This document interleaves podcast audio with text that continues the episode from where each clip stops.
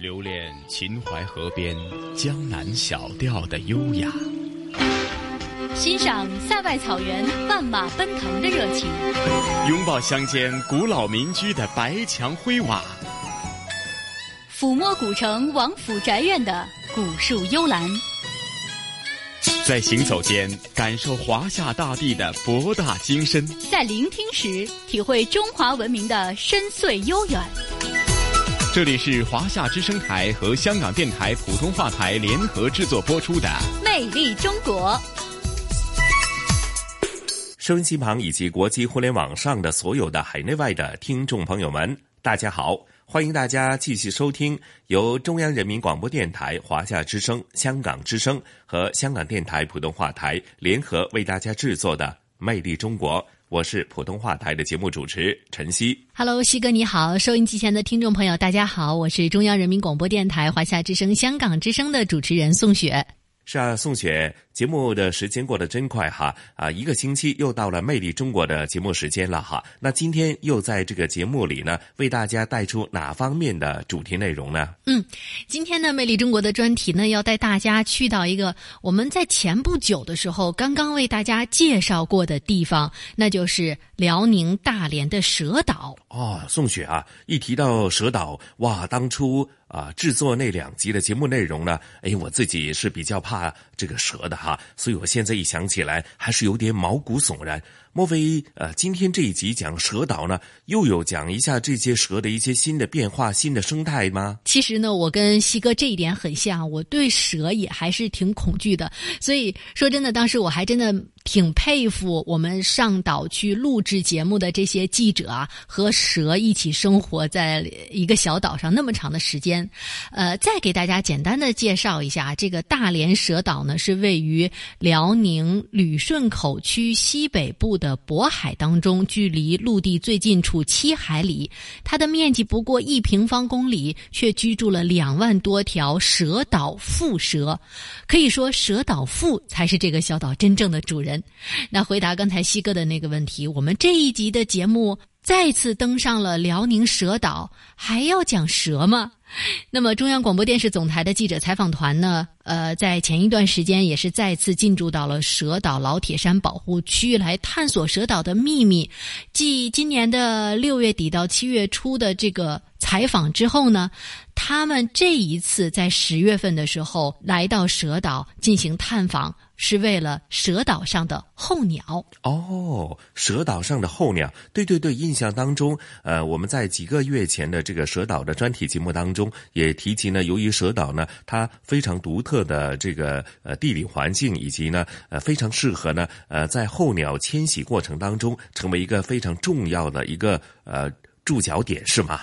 是的，其实呢，除了蛇岛上面的蛇岛腹蛇啊，在三十多年来呢，每逢春秋两季，辽宁蛇岛老铁山国家级自然保护区管理局的科研人员都会开展环质研究工作。目前呢，共环质鸟类有两百四十余种，三点二万余只，也是为全国鸟类环质中心提供了鸟类研究的一个基础数据。而每年的十月份呢，就正是候鸟。迁徙的高峰期，同时也是蛇岛腹一年当中最为重要的一个捕食期。在这座离岸的小岛上，应该说，在这个时间，一场蛇和候鸟的较量正在悄悄的展开。那在我们这一期的节目当中呢？蛇鸟大战、蛇岛腹扩散行为追踪，还有候鸟的 GPS 跟踪、鸟类环志及科普、百日护鸟行动以及猛禽救助等等等等啊，很多平常难得一见的内容，都将会在这一期的节目里面来向大家展现。嗯，好的，那宋雪啊，咱们就事不宜迟，马上是带着这个又好奇又有一丁点的害怕的心情，马上聆听咱们这一集的《魅力中国》的专题节目，好吗？好的。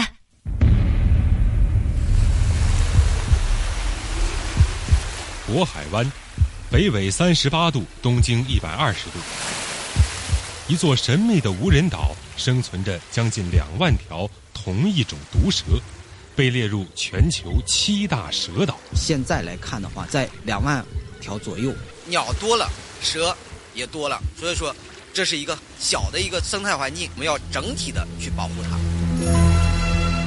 魅力中国带您走进辽宁蛇岛老铁山国家级自然保护区，一起探秘中国蛇岛独一无二的自然瑰宝。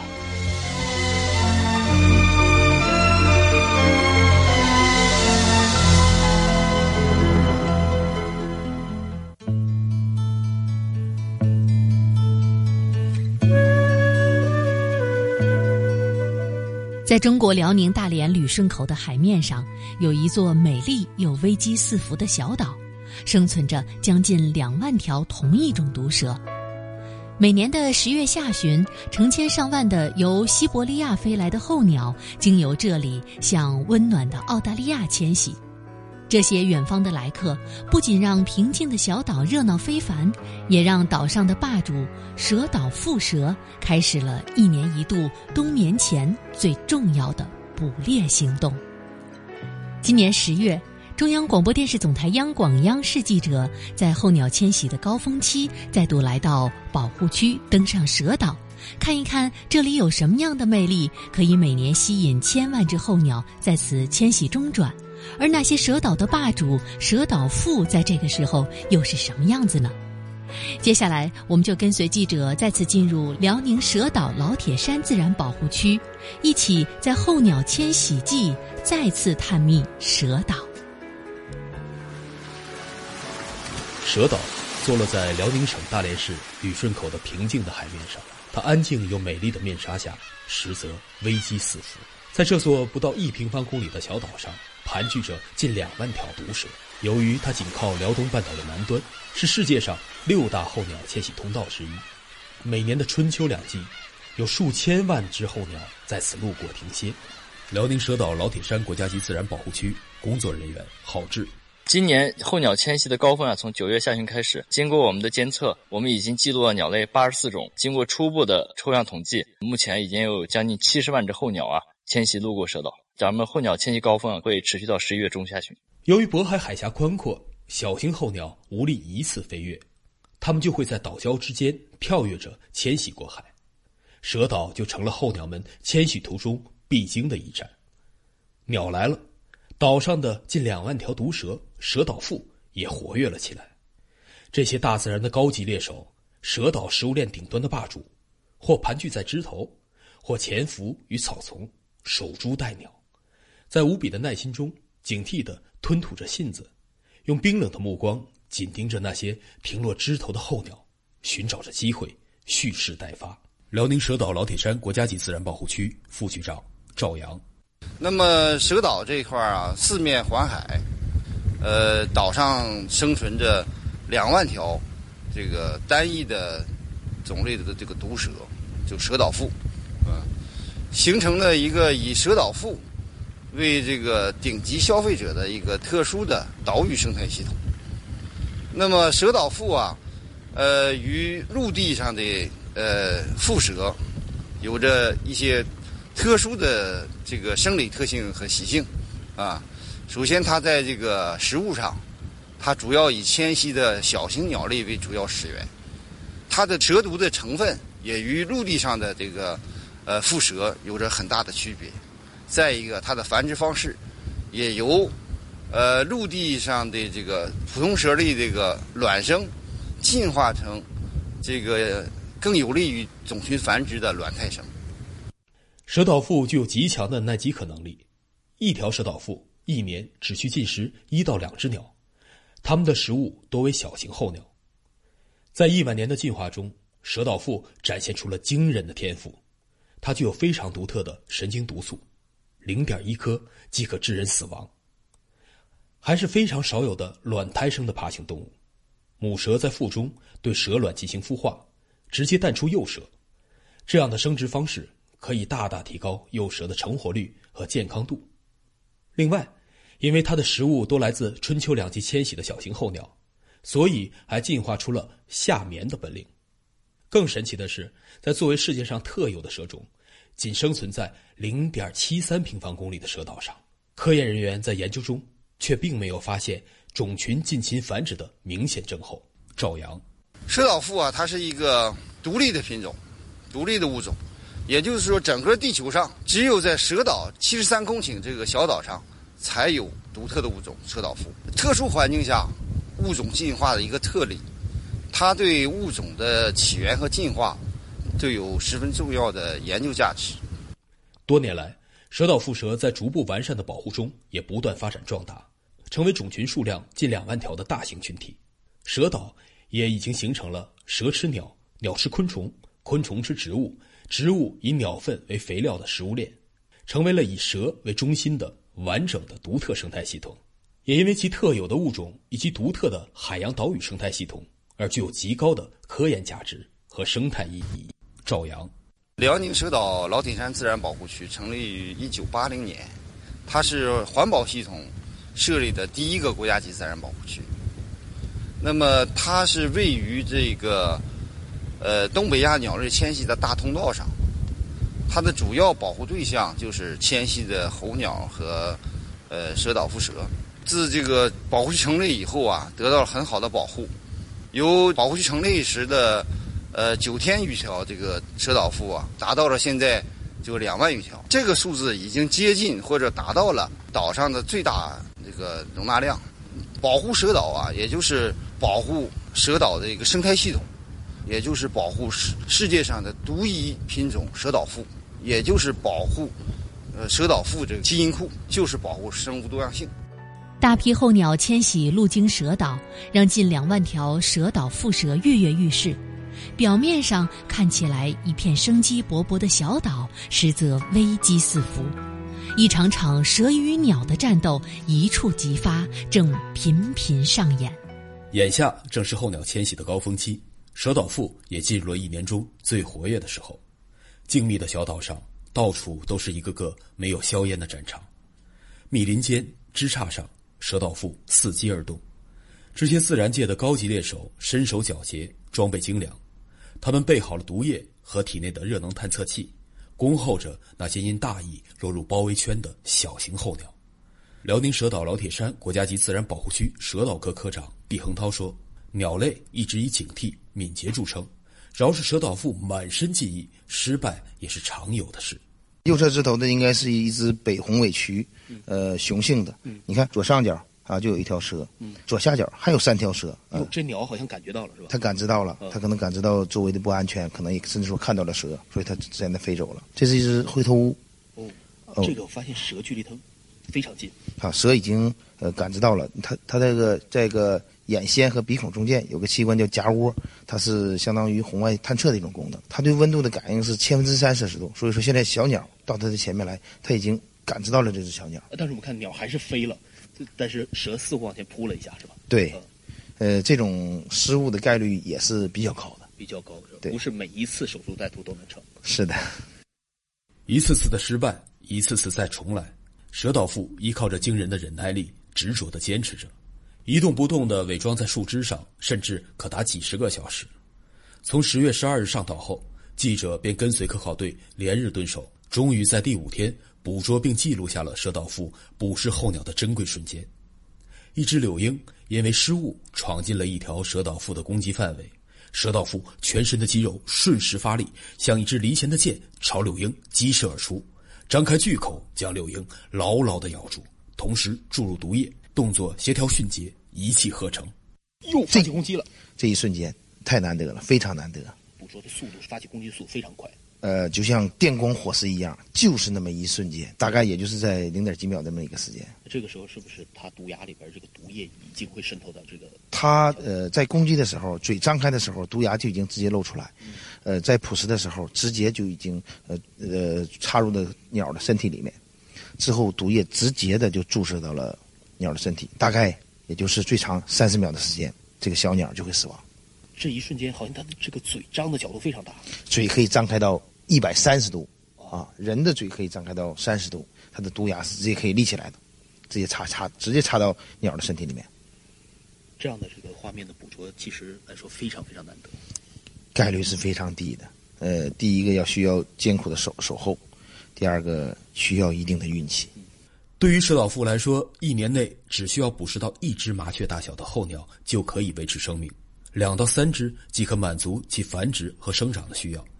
一只小型候鸟需要一周时间消化，消化后蛇岛腹就会立即爬上枝头，继续捕猎，争取储备更多能量。目前，蛇岛上共有蛇岛妇近两万余条，每年秋季迁徙到这里的候鸟共有逾百万只，也就是说，每年都有五到六万只小型候鸟成为他们的战利品。这边，蛇岛妇正在对小型候鸟发起着冲锋，而天空中也盘旋着他的老对手捕蛇的猛禽。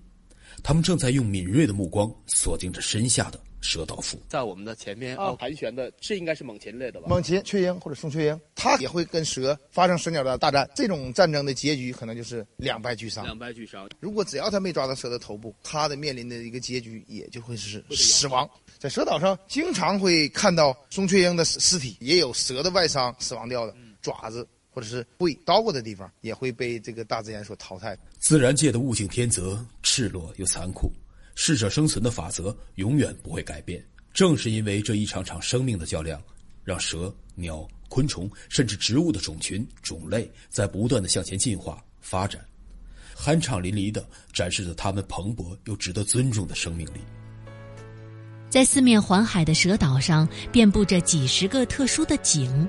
它们造型各异，大小不一，有的建在陡峭的崖边，有的坐落在群山环绕的洼地。在毒蛇环伺的蛇岛，它们是怎样建造起来的？又是为了什么而建呢？接下来，我们就跟随上岛的记者一起去看一看这些蛇岛上的蛇鸟生命景。十月。蛇岛又迎来了一年中最热闹的季节，就像一个大的候鸟客栈，热情招待着今年客人的入住。为了保障这些客人在蛇岛的生活，蛇岛老铁山国家级自然保护区的工作人员正抓紧对全岛的储水池进行查探。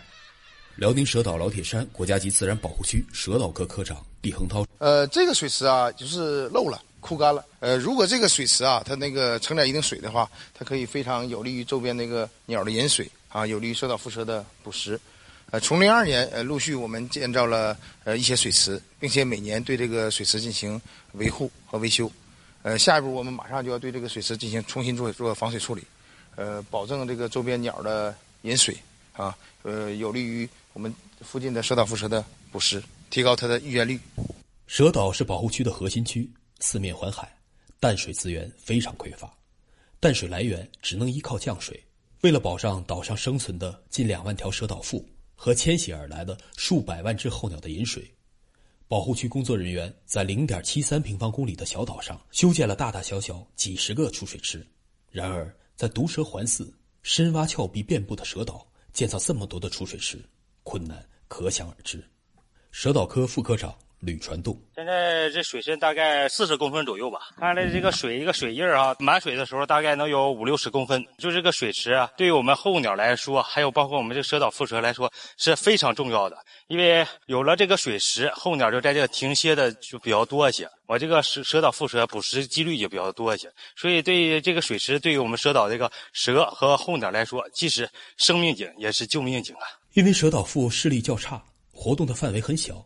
所以，储水池要选建在蛇较为密集的沟岔和山梁，而且还要融入周边的自然环境之中，尽量减少对蛇的生活造成影响。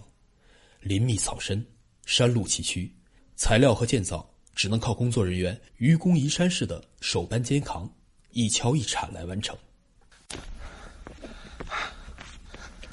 这个山路很陡哈，而且我看道也很窄啊。对呀，我们这个这块儿看，大概山路哈都能有四十五度到六十度左右。这个往上平常往山上走的话，都是一身汗。我们山上还修了一些水池，运材料什么就更困难了。还有一些水池在那个林里边，还有一些草丛里边有很多蛇，这有一定危险性。这很应该说挺难的。在这种难度之下，我们已经建了多少个水池了？我们现在岛上大概有三十多个水池，大的水池的话的话有半个篮球篮球场那么大，小的话也有一二平，大概蓄水最少也有一二吨左右吧。除了建造储水池，工作人员为了搜集淡水，可谓是绞尽了脑汁。蛇岛科科长毕恒涛就盯上了管理站的太阳能板，在几次的设计实验之下。一个嫁接在太阳能板上的集水发明就在他的手里诞生了。说起他的小发明，毕恒涛非常骄傲。我就把这个太阳能电池板呢，中间用一个软连接连在了一起，整个的一块板那个板子成为了一体，雨水可以直接流入到这个槽里，通过这个槽再进行一个集结，底下就是一个水窖。在今年八月二十号那一场大雨，这两块太阳能板集结的淡水能达到四百立方米，基本上可以够岛上那个蛇和鸟周边还有工作人员用水三年。如果说没有这四百立方米的水的话，饮用水都需要从陆地一船一船的往这拉，成本很高。呃，一吨水大概的费用在一百块钱以上。就是这样，在蛇岛保护区工作人员的共同努力下，蛇岛的生态平衡得以保护。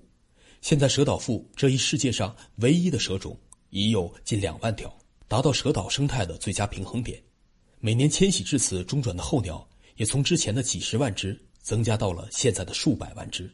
而对于这些神奇生物的保护，一刻也没有停止，而且更加科学化、信息化。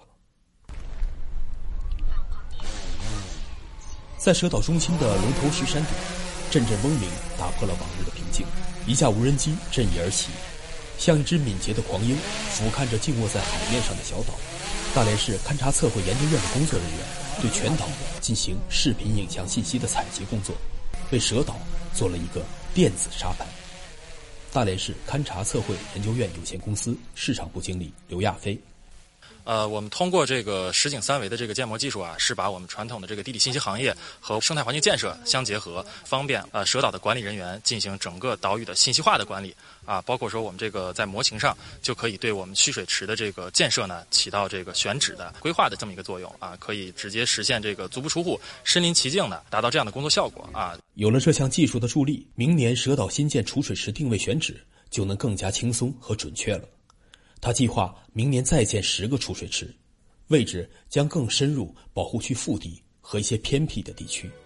蛇岛是老铁山国家级自然保护区的核心区，在与它隔海相望的老铁山，辽宁半岛最南端，位于东北亚鸟类迁徙大通道的中转点，是全世界最大的陆地候鸟迁徙中转站，素有“鸟站”之称。每年的春秋两季都会有几千万只候鸟经此迁徙。而在这当中，也包括大批的猛禽。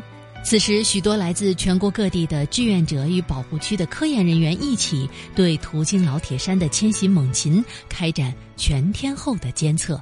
多多少只方老师？这一波的九只，不止啊！你看那个山头，那有一个密密麻麻。就这些，就这些是九。没有没有，就那个山头，那个山头。对啊，上面这你们能不能拍着？这玩意儿吗？特别多一群，得有得有大几十只。因为像这种太密了，它来回飞。它如果是一直这种像一个方向飞的，你就一直一直能计数嘛。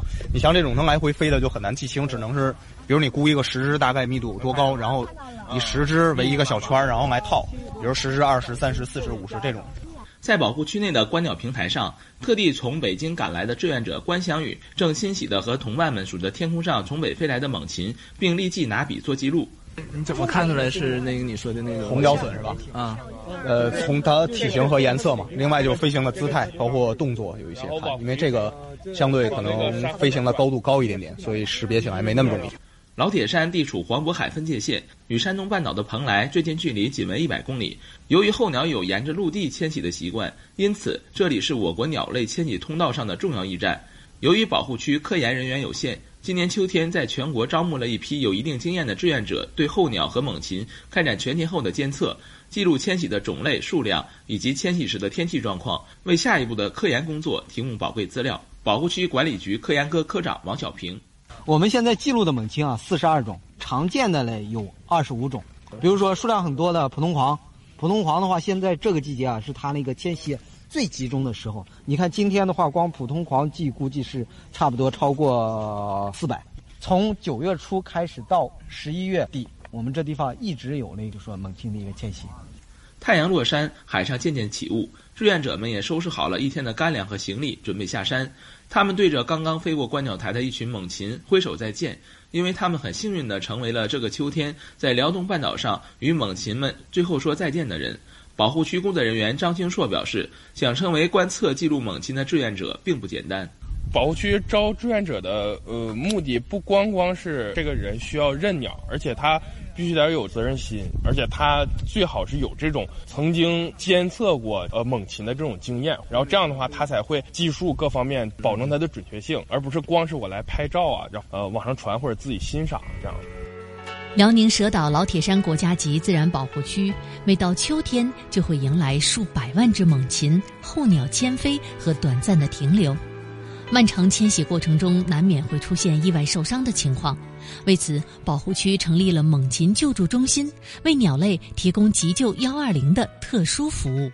这是有所言，就是他们在海上，那渔民就是说看了在空中两只打架。突然之间，让让另一只把它一脚给踹下来，大腿跟翅膀受伤，体内寄生虫挺多的，估计得有半个月差不多。在老铁山猛禽救助中心的处置室，猛禽营养师牛兆礼正在救治一只被海上渔民送来受伤的游隼。牛老师介绍，游隼是世界上飞行速度最快的猛禽，时速可达四百公里每小时。猛禽救助中心工作人员张兴硕介绍，送到他们这里的猛禽主要有以下几种情况。目前，据我们观察，现在以外伤，呃，然后骨折，呃，然后以及中毒，呃，以这三方面为主。还有一部分鸟需要救助的，就是它幼鸟，幼鸟完了以后，就比如说像意外落巢啊，它从树顶掉下来了，找不到它的父母了。这样的话，这种小鸟从小要养到大这种的。呃，像猛禽的话，目前呃救助的比较多的，呃，雁隼，然后雕鸮。啊，灰脸狂鹰、红角鸮、啊雀鹰，这是目前救助比较多的。外伤的话，原因就比较多，有一部分的话就是就是非法捕猎的那种上网的外伤，也有一部分就是比如说打斗，互相之间打斗，然后造成的一些外伤。对于受伤的猛禽，牛兆礼说，必须要耐心看护，让他们减少对人类的恐惧，这样才能够配合治疗。就是说创伤比较多，哎，就是主要以消炎止痛为主。补充那个维生素，常用的主要就是这个美洛西康、青霉素，也就是创伤的厉害的，就是说创口比较严重、动手术的那种，也得给他注射。很多受伤的猛禽是从哪里被送到救助中心接受治疗的？张兴硕表示，就是我们跟呃各地的林业局啊、森林公安啊，还有派出所啊，建立这种长期的合作关系。因为现在好多人其实他打电话，一个问的比较多的就是林业局。然后派出所还有一个就动物园我们建立关系之后，他们那边要收治的鸟，到时候我们统一一个时间把那些鸟都接过来，就这样的。随着人们爱鸟护鸟意识的提高，越来越多的人参与到鸟类救治工作中。今年秋季，老铁山猛禽救治中心接到多位热心市民及社会团体送来的受伤鸟类，到目前为止共收治鸟类四十余只，救治放飞三十余只。老铁山自然保护区管理局副局长林希振：救助鸟类主要目的是为了唤醒。人们的自然保护意识。如果说你把它的繁殖地给整没了、开发了，那完了。还拿我蛇岛举例子，是中国黄嘴白鹭纬度最高的繁殖地，也就几千只，在我那儿就一千多只。如果说你把这块繁殖地给它破坏了，我这一千只就相当于没有繁殖能力了，这个种群数量会急剧的减少。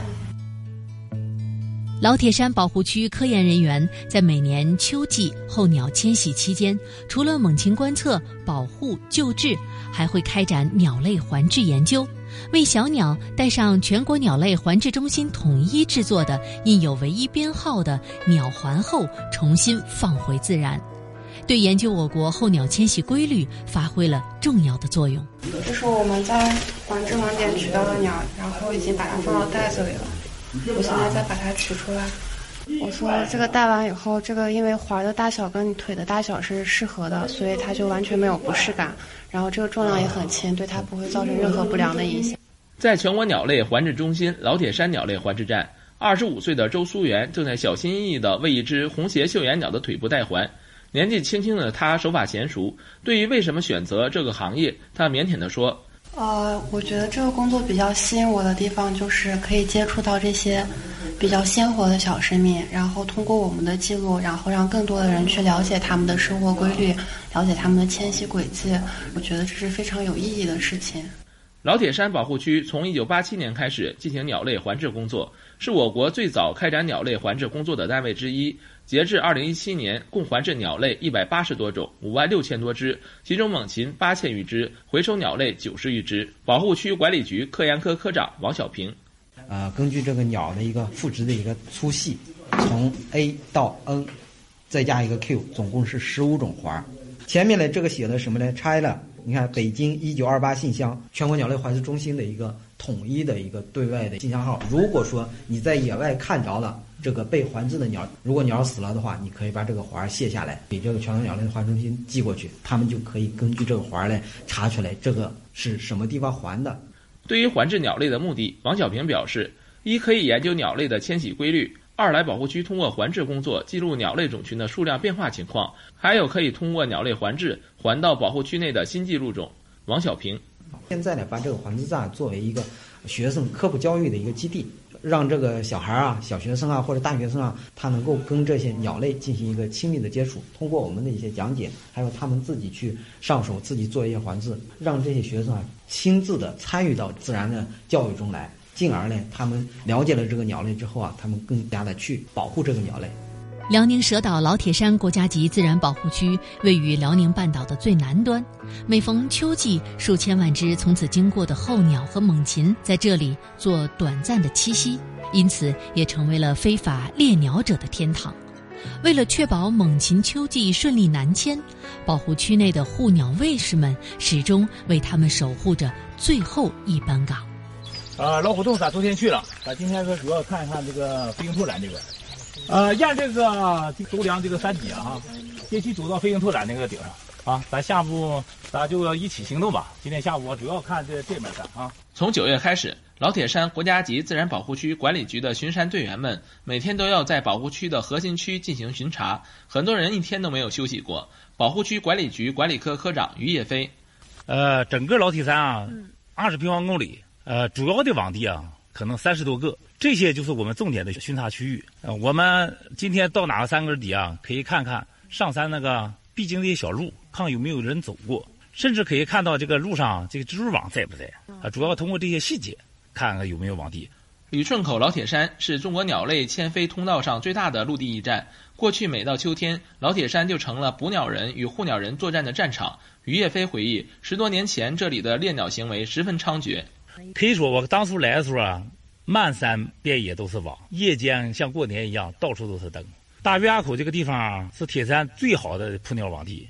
我在天没亮的情况下，我就摸到那个网地，偷猎者就跑了。在这四张网上，至少有二百多只猫头鹰，确实是感觉到哈触目惊心。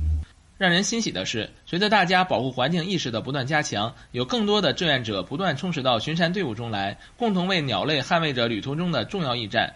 近几年，保护区执法不断加强力度，通过联合执法、核心区封闭管理、社区共管、严厉打击非法偷猎等举措，让候鸟保护工作取得显著成效。同时，运用视频监控、无人机巡护等新型手段，使偷猎野生鸟类的现象大幅减少。保护区管理科科长于叶飞：前几年我们最多的时候啊，一年就能收到五千多片，可以说那时候就是网地，可以说就是说我前脚收完了，他后脚就下上。呃，近几年吧，这个网就急剧下降。去年包括在外围收的网，总共才是收了三十五。今年可能到目前为止才收四片，基本做到了铁三无网。我们还有一批科研人员在那个前阳平台，呃，日观测的最大量可能达到四千。在那个前阳平台，就是在铁山地区的最后一站，只要在那路过了，这个鸟今年就再见了啊，再见了。看着它飞行过过海了之后啊，确实感觉啊很欣慰。一九八零年，我国环保系统第一个国家级自然保护区在辽宁半岛的最南端成立，这就是辽宁蛇岛老铁山国家级自然保护区。近四十年来，保护区内从人人捕鸟吃鸟到现在一网难寻，人与自然的生态资源之争逐渐平息。那么，保护区是如何破解人与自然的和谐共生的难题的呢？改革开放初期，为了抢救蛇岛老铁山珍贵的自然资源，辽宁蛇岛老铁山国家级自然保护区应运而生。除了蛇岛上的近两万条世界独有的蛇岛蝮蛇，在老铁山上每年还有数百万只候鸟途经这里。过去靠山吃鸟的历史现在已经不复存在，但是仍有大量的原住民在保护区内生活，对自然资源的保护带来压力。辽宁蛇岛老铁山国家级自然保护区管理局副局长林希珍。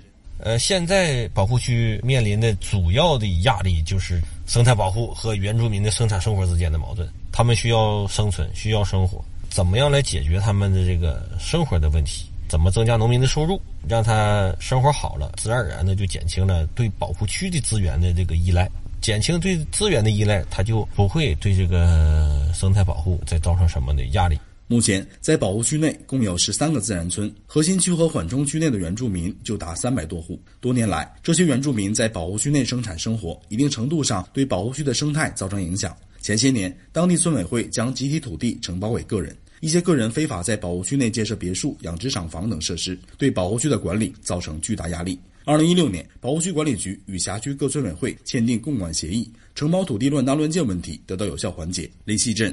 在一六年的时候，我们与村建立了土地公管机制，签订了公管协议。再一个呢，我们也是通过不断的这个法律宣传，就是你即使承包了，呃，如果说原来是农用地的话，不要改变土地的性质，你可以继续农用，但是不得在上面搞建设、搞建筑。目前，保护区管理局与法院等多个部门开展联合执法，对保护区内违法违规建筑进行拆除，取得良好效果。不过，在无法对原住民进行生态移民的当下，如何提高村民的收入，仍是破解人与自然争夺生态资源的关键所在。李希镇，呃，生态移民，呃，很困难。想法改善土地原住民生活，提高他们的收入。那比方说，我要是有钱了，我的地我就不往外承包了，我就用不着去包地挣那点租金了。假设我很有钱的话，我就完全可以把我的地种上果树。也不搞建设，也不搞建筑，或者是进一步的，我就退耕还林了。回望华夏历史，皇帝结婚和老百姓不一样，就是要举行一次册立典礼，表明他是皇后的身份的。聆听东方神韵。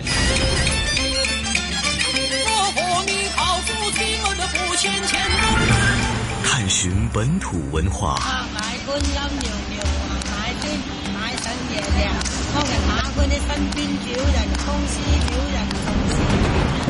乘船瑰丽宝藏，凉风有信呢，秋月无边。遗产要活化，要把它重新运用，才是遗产。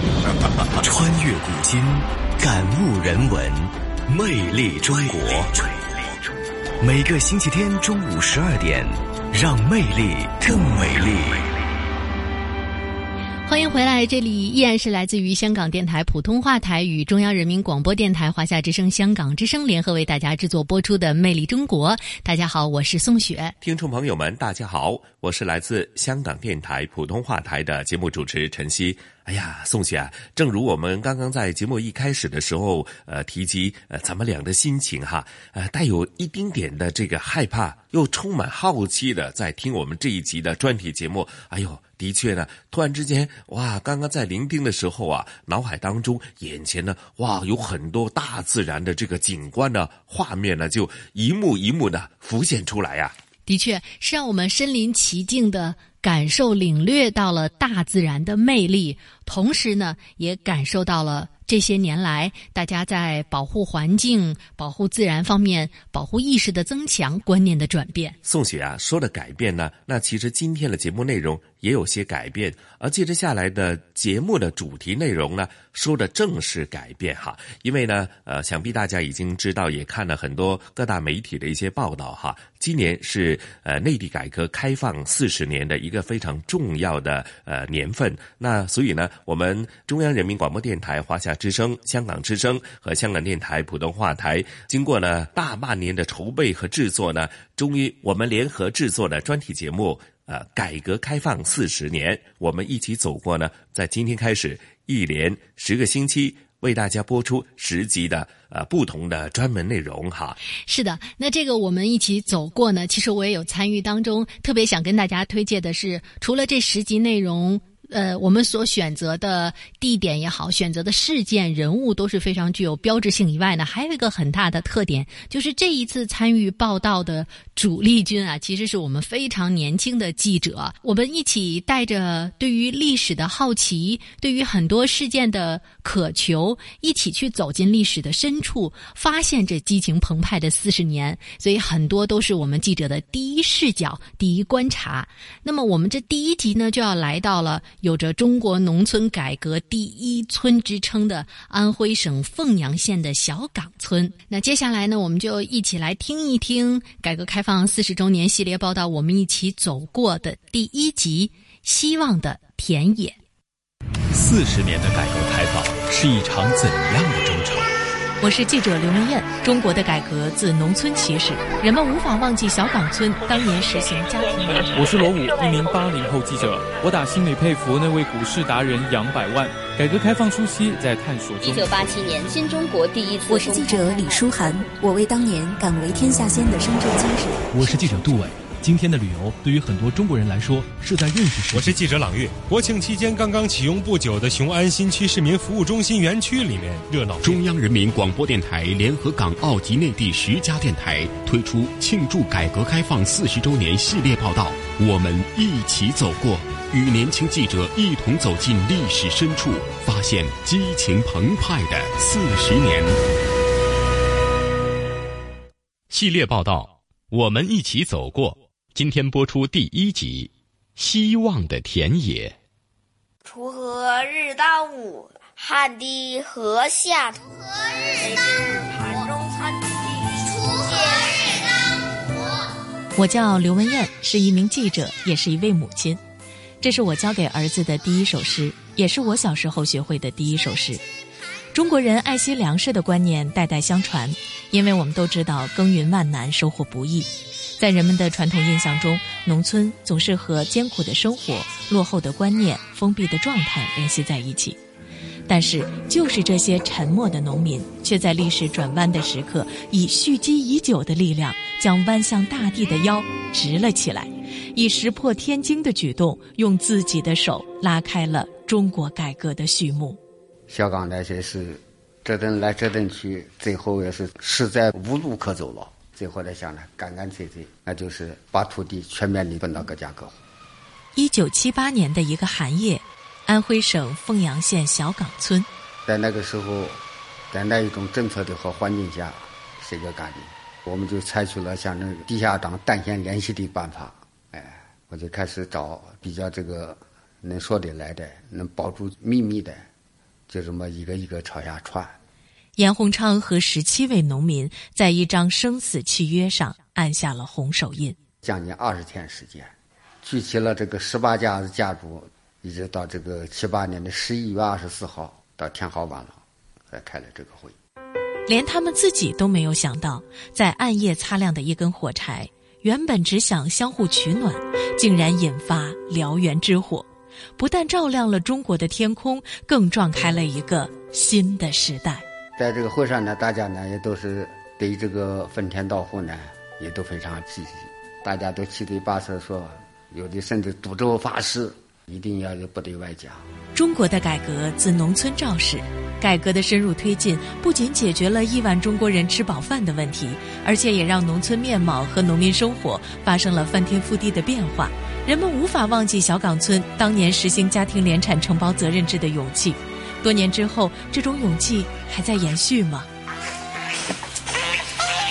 小岗村玉荣家庭农场，农庄的女主人殷玉荣说起了她正在养殖的稻虾，这让我感到很新鲜。稻虾就是这是一块稻田，旁边有那个沟，它是放那个虾，龙虾，龙虾就对，小龙虾就那个红的那个稻呢，它是不打药的，虽然它是产量低一点，但是它是有机的。殷玉荣告诉我们，这种立体种植养殖的稻虾项目，他正打算用一种新型的合作方式来做。呃，现在呢，就是我在搞一个土地入股嘛，进入合作社，把这些地给那些愿意种的人去种，你不愿意去种的，你也可以作为一股参入到里面，还有到年可以分红。殷玉荣所说的合作社是小岗村目前施行的一种新的土地使用方式，把闲置的土地集中起来承包给做稻虾项目的农户，原承包人算作以土地入股参与分红。小岗村第一书记李锦柱告诉我们，土地流转现在已经有了多种可能。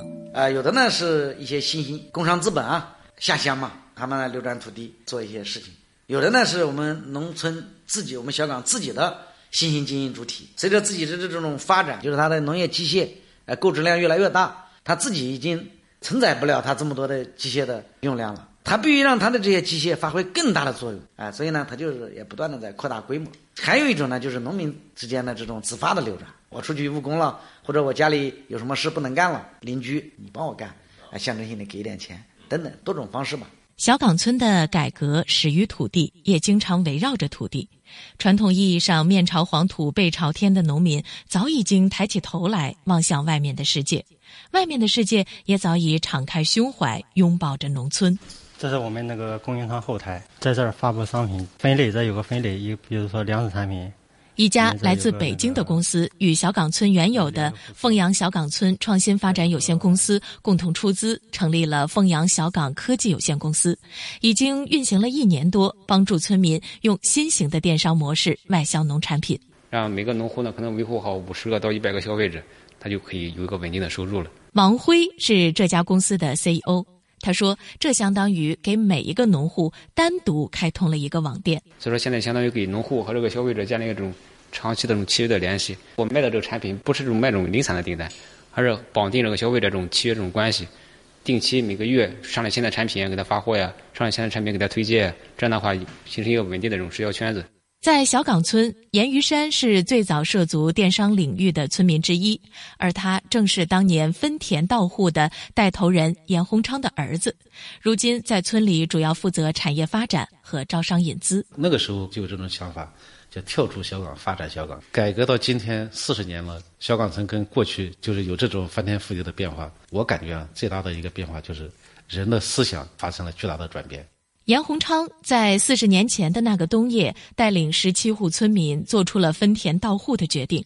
四十年后，他的儿子严于山完成了从农民到企业家的善变。两代人，四十年，精神血脉未变。九月十一号，我们正式在合肥，在我们的省城成立了叫安徽省小岗村科技有限公司。我现在是想把它打造就小岗村第一个跳出去组建的高科技企业，通过这种方式。来为小岗村村集体来增加收入为全村四千一百七十三名老百姓来谋福利。今年呢是小岗村民按红手印的四十年，也是改革开放四十年。我在小岗村看到了大包干纪念馆，看到了敢为天下先的精神依然在这里被铭记、被传颂。啊，我们这个大包干精神，也就是敢想敢干、敢为天下先，是创新精神。红手印不仅是当年的誓言，更是现代小岗村人不断奋进的精神加速器。凤阳县县委书记徐光友说：“小岗村在往前跑，但从来没有忘记过自己的起点在哪里。”小岗村他始终坚持三农，始终坚持农业生产，一直坚守下去。这也是叫中国的饭碗。中国人的饭碗要牢牢攥在自己的手上，中国人的饭碗要盛中国人的粮食，中国人自己生产的粮食，所以我们始终把这个主线给它一直贯彻下去。如果说小岗村牢牢抓住了创新农业这条发展之路，那么有着“天下第一村”之称的江苏省江阴市华西村，走的则是一条工农结合之路。实际上，我们华西的发展。它主要是走了四个阶段，第一个呢就是七十年代造田，第二个呢八十年代造厂，第三个呢九十年代呢造城，新世纪主要就是人才战略。华西村已经成了中国农村发展的标杆，他的一举一动会被强烈的关注和解读。名声在外的华西村内里是虚还是实？已经发展了四十年，会不会后继乏力？华西村党委书记吴锡恩对我这样的疑问一点都没有觉得冒犯。他说：“我给你讲华西村发展的具体情况，你可以自己去分析。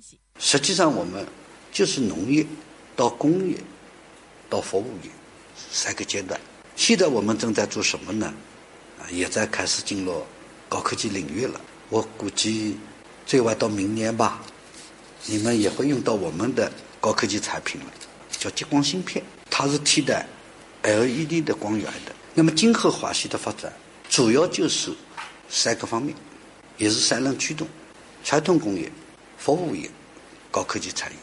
改革开放唤起了中国农民改变的巨大渴望，他们推动着改革的步伐，改革也反过来促使着他们的前行。寒冬之后，冰雪消融，万物生长。当初不起眼的泥泞求存的小人物，引爆了一个又一个改变中国的大事件。对小岗村和华西村的采访，让我真切地感受到了现在农村的变化。归来之后，我拜访了清华大学中国农村研究院学术委员张宏宇教授，给他描述了农村中令人惊喜的改变。张教授说：“你看到了现象，但有没有想过农村改革的意义？”农村改革处于一个领先位置，处于一个基础位置。农村改革搞好，国民经济其他方面的改革才有借鉴。我们四十年改革工业领域，改革很多是借鉴农业的。你比如工业最早国有企业怎么改？承包，承包从哪儿学？农村学的，对不对？当然也不会说绝对化。你比如现在农村这块改革，也可能从城市里边借鉴了很多先进的一些做法。改革越往深处走啊，经济学的、政治学的、社会学的一些理论方面的一些东西的话，怎么样？理论上有所建树，理论上有所设计，这就是需要我们共同努力的。学者总是理智而冷静的。当他从历史发展的角度进行解读时，我们看到了宏大叙事中农村的发展脚步。而我在采访中则更为关注每一个具体的农民，因为他们是宏大构想中的人间烟火，用行动诠释了改革开放的初心以及改革的力量来自何方。大时代的银幕上映出的是每个奋力奔跑的人勾勒出的斑驳光影，每一个人、每一个村庄都在寻找自己奔跑的方向。浙江省湖州市安吉渔村当年因为大规模开采石灰石矿，对环境造成了严重的破坏。当他们明白绿水青山就是金山银山时，改变迅速发生。渔村村主任于小平说：“渔村已经走出了一条独特的发展道路。”我们渔村的一个现在的是通过我们整个村庄啊保护好的这个绿水青山的这个环境呢，做一些更加有机的生态的一些产品，提供给啊都市的游客，那么让他们体验农村生活，感受我们的乡村情趣。通过集体经营之后呢，我们共同致富。四十年很长，多少人最华彩的人生乐章已经奏完，余音绕梁。四十年很短，有如白驹过隙，转瞬进入新时代。未来的四十年会发生什么，我们无从知道。但我们唯一确定的是，在这场迄今人类最宏大、最能体现智慧光芒与勇气胆识的艰难探索中，无论个人命运如何跌宕起伏，时代的浪潮始终向前。而迎着潮水的方向，总有人不甘沉浮，搏击潮头，让时代变得生动，让自己变得不凡。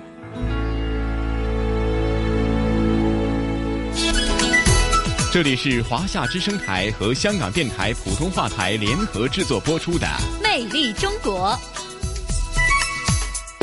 哎呀，宋雪啊，有时候呢，呃，时间在身边悄悄的走过以后呢。